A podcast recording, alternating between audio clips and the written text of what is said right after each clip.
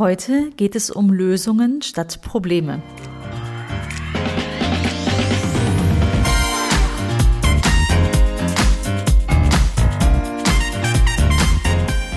Herzlich willkommen im Podcast Chancen denken, wie wir die Zukunft leben wollen. Das ist Episode 72 Lösungen statt Probleme. Ich bin Andera Gadeib, Digitalpionierin, mehrfache Unternehmerin und Autorin. Ich bin Expertin darin, dich zu inspirieren, große Ziele zu erreichen. Digital und analog. Immer mit dem Menschen im Mittelpunkt und für eine gute Zukunft. Wenn du wissen willst, wie du ins Tun kommst, dann hör hier rein. Danke, dass du dir die Zeit nimmst. Los geht's. Heute spreche ich über Lösungen statt Probleme. Was nimmst du mit? Erstens, warum Lösungen wichtiger sind als die Probleme. Zweitens, wie Veränderung entsteht. Und drittens, warum dein gesunder Menschenverstand in der Digitalisierung so wichtig ist. Die drei Punkte werden uns heute beschäftigen und ich gehe wieder in eine Episode meines Buches Die Zukunft ist menschlich, denn dort habe ich auch ein Kapitel Lösungen statt Probleme benannt und will einmal mit dir in ein paar Facetten eintauchen, die ich super relevant finde. Und das beginnt damit, dass ich den besten Rat den ich von einem sehr erfahrenen Begleiter meines beruflichen Lebens erhalten habe, lautet, bitte die Menschen mit Lösungsansätzen zu dir zu kommen, statt mit Problemen. Und äh, dieser Mensch, Gerd heißt er, falls er zuhört, herzlichen Dank, hat mir diesen Tipp vor Jahren gegeben. Ähm, Gerd hat selber etliche Unternehmen geführt, wirklich eine fantastische Berufslaufbahn, ist äh, heute schon also eine ganze Weile jetzt ähm, pensioniert und stand mir ganz viele Jahre in, in, in so einem aktiven Berufsleben immer wieder zur Seite, auch einige Jahre im Aufsichtsrat. Ähm, und Gerd war immer derjenige, den ich anrufen konnte, wenn ich, wenn ich nicht so recht wusste, gehe ich jetzt links, gehe ich rechts, was mache ich eigentlich mit einer Situation. Und manchmal hat mir Gerd auch gesagt, nachdem wir telefoniert haben oder so am Ende eines Telefonates, Andera, du hast jetzt nur jemanden gebraucht, äh, eigentlich eine Wand, gegen, du die sprech, gegen die du sprechen konntest.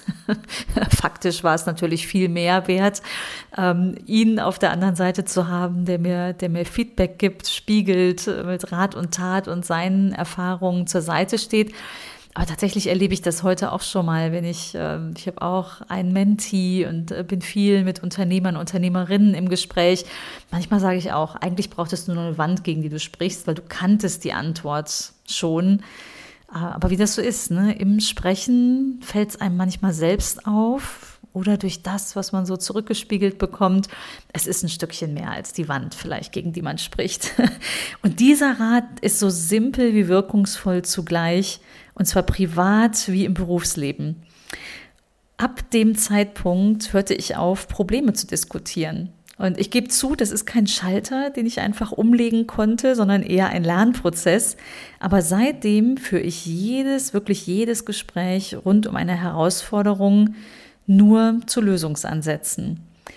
Diskussionen wie das Problem ist und wir müssten mal, stoppe ich sofort.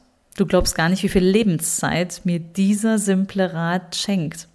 Probier's mal selbst aus, indem du anfängst, keine Probleme mehr zu diskutieren, sondern Lösungen. Wenn jemand vor dir steht mit einem Problem, Schick ihn oder sie weg und sag, komm wieder, wenn du einen Lösungsansatz hast. Es klingt total einfach. Es ist nicht so einfach, das direkt wahrzunehmen. Ich mache das jetzt schon etliche Jahre und äh, meine Sinne sind echt geschärft. Also mit den ersten Worten erkenne ich eine Problemdiskussion und ich beende die sofort, weil es einfach keinen Sinn macht. Es macht so viel mehr Sinn, über Lösungsansätze zu sprechen. Und du darfst nicht vergessen, dein Gegenüber wird ja auch empowered, nämlich selber an, an Lösungen zu arbeiten, selbst an der Lösung mitzuwirken, sie zu initiieren.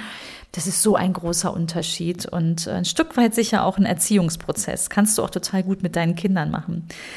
Lass uns also bei allem, was wir hier so besprechen und hören, durchdenken über Lösungen denken und sprechen und nicht über die Probleme, denn das macht einen Riesenunterschied.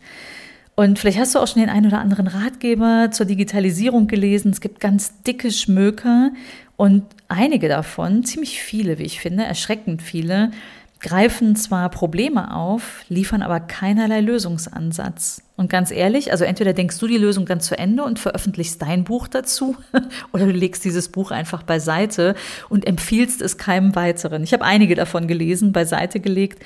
Ähm, vielleicht fallen dir da auch schon welche ein.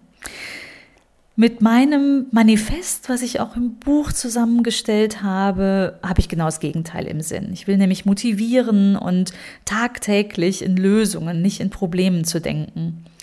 Das Ziel muss es sein, finde ich, dass wir heute schon die Zukunft enkeltauglich denken und gestalten. Und ich will mit dir darüber nachdenken, wie wir uns diese Zukunft vorstellen und wie wir sie selbst gestalten. Jetzt magst du vielleicht sagen, ja super, die Andera hat gut reden, die arbeitet in der IT, die versteht genau, was sich hinter dem Begriff Digitalisierung verbirgt und äh, die kann sicher programmieren. Ja, kann ich. Aber darum geht's eigentlich nicht. Es geht nicht darum, dass jeder programmieren kann, sprechen wir auch später noch drüber. Es geht vielmehr darum, in die Gestalterrolle zu rücken. Manchmal sind es auch Entscheidungen, wenn du Entscheidungen triffst für digitale Prozesse, Tools, Services, und ähm, ich gebe auch meinen Kindern gerne das Zitat von Henry Ford mit, habe ich jetzt gerade vorgestern noch. Egal, ob du denkst, du schaffst es oder du, ob du denkst, du schaffst es nicht, du hast in jedem Fall recht.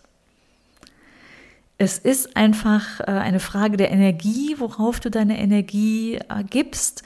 Und wenn du daran glaubst, dass du es schaffst und du stellst dir das vor, ähm, dann bist du schon in der Lösung, in, in, in einer ersten Lösungsroute und dann bist du einfach auf dem besten Weg, auch in diese Gestalterrolle zu kommen und das zu erreichen, was du möchtest, auch wenn du jetzt im Detail nicht programmieren kannst, obwohl es um eine digitale Idee geht.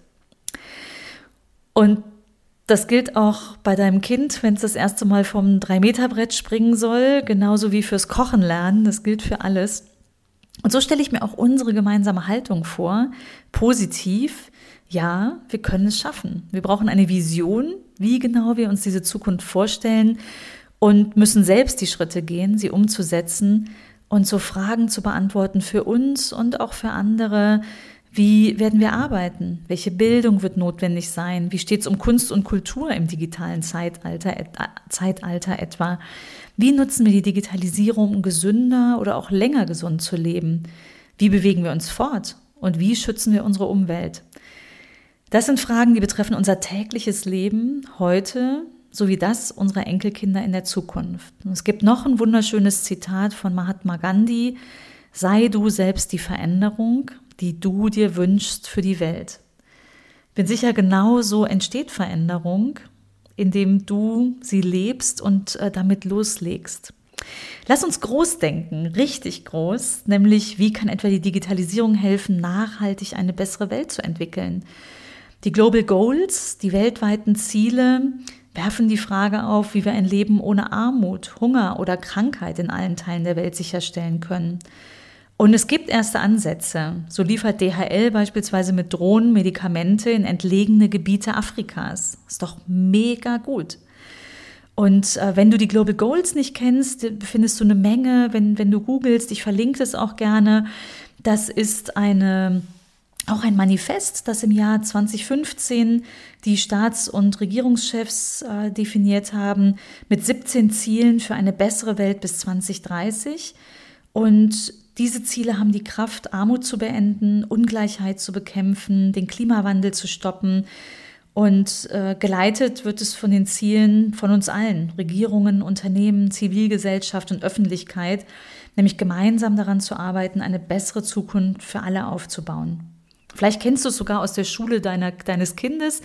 Bei mir an der, an der Schule meiner beiden Töchter wird aktiv an den Global Goals Zielen gearbeitet. Da gibt es ganz viele Initiativen. Die Kinder lernen die Global Goals und können dann wirklich an diesem großen Ziel mit ihren kleinen Schritten, die sie in Projekten in der Schule machen, im Unterricht, äh, mitwirken, was natürlich gigantisch ist, ne? weil selbst die Kleinen dann schon lernen, so ich, ich kann hier mit, mit kleinen Schritten eine Veränderung bewirken. Ganz wichtig. Und wenn wir fest davon ausgehen, dass der Roboter, die Maschine oder der Computer uns in Zukunft ersetzen wird und wir dies quasi als Schicksal hinnehmen, ist das so ziemlich das Gegenteil davon dass wir selbst aktiv für eine positive Zukunft unterwegs sind und uns für diese Zukunftsprognose einsetzen. Und während beim Thema Erderwärmung der Einzelne vielleicht noch sagen mag, na, es geht mich nichts an oder mein kleiner Beitrag macht doch keinen Unterschied, weil man es im täglichen vielleicht nicht spürt, wenn etwa Eisplatten am Nordpol schmelzen, so dürfte sich in Sachen Digitalisierung jeder Einzelne angesprochen fühlen. Und ich glaube, es hat sich auch ein bisschen was gewandelt in der Wahrnehmung, nicht nur durch Fridays for Future, sondern ähm, auch ganz viele Maßnahmen, dass schon jeder Einzelne von uns oder viele von uns die Wahrnehmung haben, es ist jede kleine einzelne Tat und die Frage, muss ich in einen Flieger steigen für eine kurze Strecke? Ähm, oder gibt es da nicht andere Möglichkeiten, von A nach B zu kommen? Oder eben die vielen Digitalkonferenzen, die haben wirklich massiv das Reiseverhalten verändert, was sicher auch uns, äh, unserer Umwelt zugutekommt, wenn jetzt Geschäftsreisen einfach vielleicht nur noch jede dritte stattfindet, um sich mal persönlich zu treffen. Ansonsten wir per Zoom unterwegs sind. Das ist doch eine, eine super Entwicklung, die sicher, klar, befeuert wurde durch die Pandemie. Das wäre sonst so nicht gekommen. Aber das Denken darüber und auch die, die Wahrnehmung, dass man da eine Veränderung initiieren kann, ist schon sehr, sehr positiv. Ich sage, in der Digitalisierung fühlt sich jeder Einzelne angesprochen, denn wenn wir uns vorstellen, wie verändert unsere Lebenswirklichkeit ist, so nehmen wir das beim Smartphone wahr. Inzwischen haben acht von zehn Menschen ein Smartphone und haben es fest im Alltag verankert. Dabei ist das allererste Smartphone, der Prototyp sozusagen, das erste iPhone, erst seit 2007 auf dem Markt. Wenn ich das meinem Sohn sage, dem Ältesten, der ist 2003 geboren, dass zu der Zeit, als er geboren wurde, es noch keine Smartphones gab, das glaubt er gar nicht. Und die meisten von uns überschätzen auch die Zeit, wie lange es jetzt schon ähm, Smartphones gibt. Dass es erst 2007, das, das heißt Stand heute 14 Jahre auf dem Markt ist, ist gar nicht allzu lang. Ich meine, dass der Mensch auch in Zukunft im Mittelpunkt stehen wird und dass wir selbst dafür sorgen müssen. Als Menschen, für Menschen mit digitalen Hilfsmitteln. Ich will in dem, wo ich dich äh, hier auf die Reise mitnehme, immer das halb voll sehen. Ich habe in der letzten Episode davon gesprochen, warum es eigentlich auch nur das halbvolle Glas geben kann und diese Haltung äh, mal die ganz richtige ist für uns. Und das äh, soll so ein bisschen der, der Wegweiser im Alltag sein ich will so ein bisschen mit dir gedanklich ein paar Stationen durchwandern und so ein bisschen auf einen Aussichtspunkt kommen, von dem aus wir den Überblick haben. Oder zumindest eine neue Perspektive. Und ich will dich bewusst äh, zu diesem Perspektivwechsel einladen mit dem, worüber wir hier sprechen. Und Aussichtspunkt beschreibt es auch ganz schön, denn da sitzen wir erhöht und können die Lage überblicken. Wir sind Herr der Lage und da fühlen wir uns gleich besser. Nicht hilflos zusehen, äh, der Gefahr, den Überblick darüber zu verlieren, womöglich, was um uns herum passiert, sondern selbst agieren zu können. Die Kognitionspsychologen nennen das Selbstwirksamkeit. Überzeugt sein, dass man es schaffen kann, wie schwer auch immer die Aufgabe sein mag, die vor uns liegt. Wenn wir so die Dinge angehen und Herausforderungen annehmen, dann lassen, lassen die sich auch viel besser aus eigener Kraft erfolgreich lösen. Dazu müssen wir selbst die Erfahrung machen, was wir aus eigener Kraft schaffen können. Und so ein paar Ansätze zur Selbstwirksamkeit hast du vielleicht von mir schon gehört. Ich werde die kommenden Wochen auch immer wieder mal ein paar mitbringen, gerade wenn es um Bildung geht und die wichtigen Kompetenzen der Zukunft. Dann ähm, steckt da noch einiges drin, was wir für uns mitnehmen können. Denn wenn der Computer sämtliches Faktenwissen abspeichern kann und für uns abrufbar bereithält, werden Soft Skills immer wichtiger und auch wichtiger als die Hard Skills. Da bin ich sehr sicher. Und das wirkt sich auch auf die Arbeitswelt aus. Auch darüber haben wir schon gesprochen. Das halb voll heißt nicht, dass es automatisch alles super läuft. An einigen Stellen werden wir auch über kritische Punkte sprechen in der Entwicklung der Digitalisierung und den Umgang mit digitalen Medien. Ich denke, Technologie um der Technologie willen ist ein schlechter Berater. Und da, allein darüber könnte ich Episode für Episode füllen. Vielleicht fallen dir auch direkt Beispiele ein, wo einfach Technologie ähm, in Gang gesetzt wird, weil man kann, weil es technologisch halt geht, aber sie stiftet keinen Nutzen. Und da werden wir noch eine Menge Flops sehen in der Zukunft. Sehen wir auch jetzt schon. Und daran können wir lernen. Das ist ja auch eine super Möglichkeit zu erkennen, ah, das war jetzt hier nur eine Entwicklung, äh, weil es geht, weil man technisch kann, aber keine, die den Menschen, uns als Gesellschaft jetzt wirklich weitergebracht hat.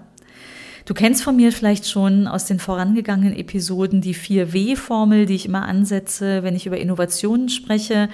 Das ist eine Methode, die ich jetzt seit einigen Jahren in der Praxis anwende und die unglaublich gut funktioniert, um zu sagen, wo lohnt ein Invest, Zeit, Ressource, Geld in ähm, eine Innovation und wo nicht. Und ich glaube, es wäre auch gar nicht schlecht, wenn wir viel mehr in Diskurs gehen würden über gute und schlechte Digitalisierung. Also sie weder grundsätzlich verteufeln noch immer in den Himmel loben.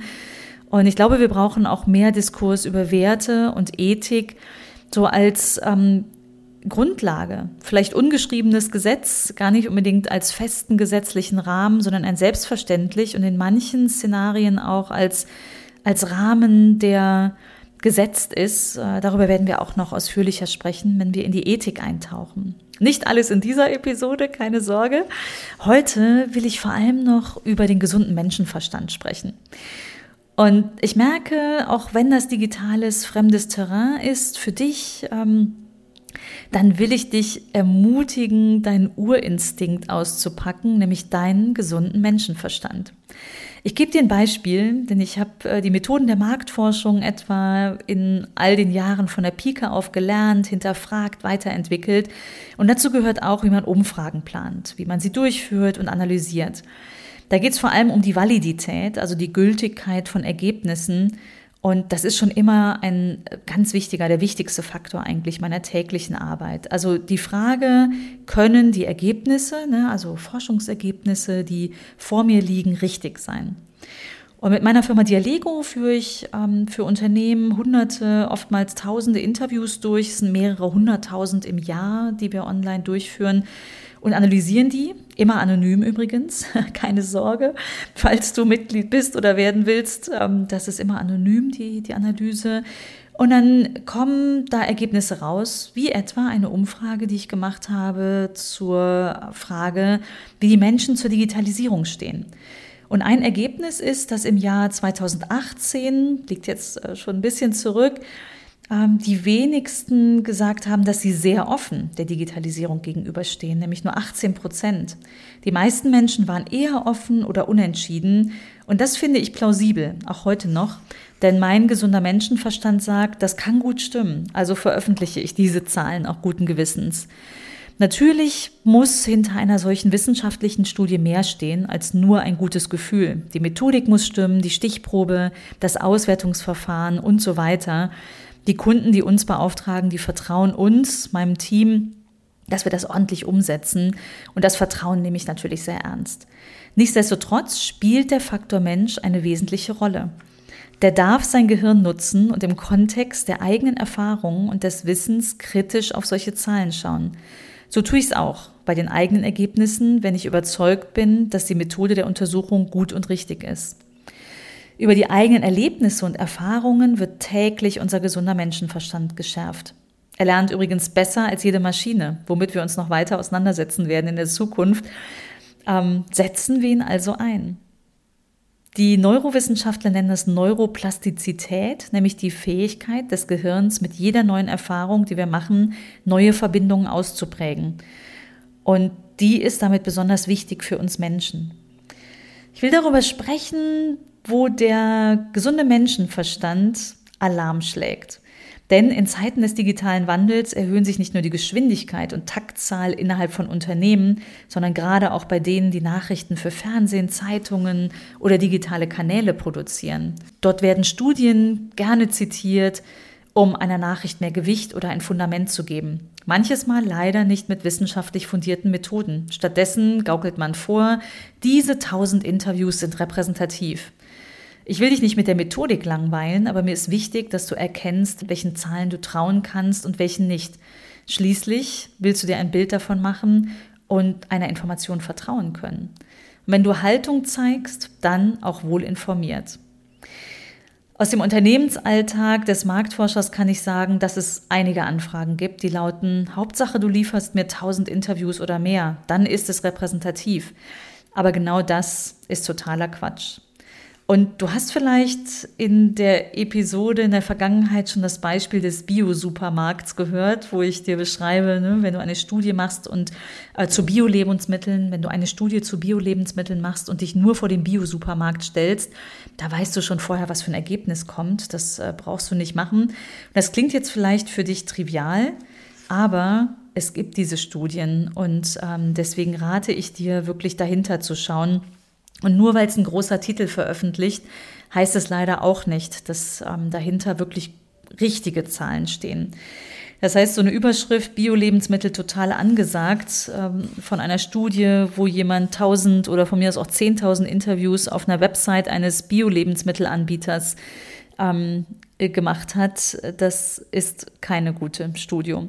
Und ich wünsche mir, wenn du jetzt Journalist bist beispielsweise oder Dinge veröffentlichst, dann äh, nimm das sehr ernst, äh, lass dich nicht vom Druck, vom Hamsterrad äh, mitreißen, was dich vielleicht zwingt, die große Stichprobe ähm, zu nehmen und das wird schon richtig sein, sondern veröffentliche nur, wovon du auch wirklich äh, weißt, dass es eine, eine gute Studie ist.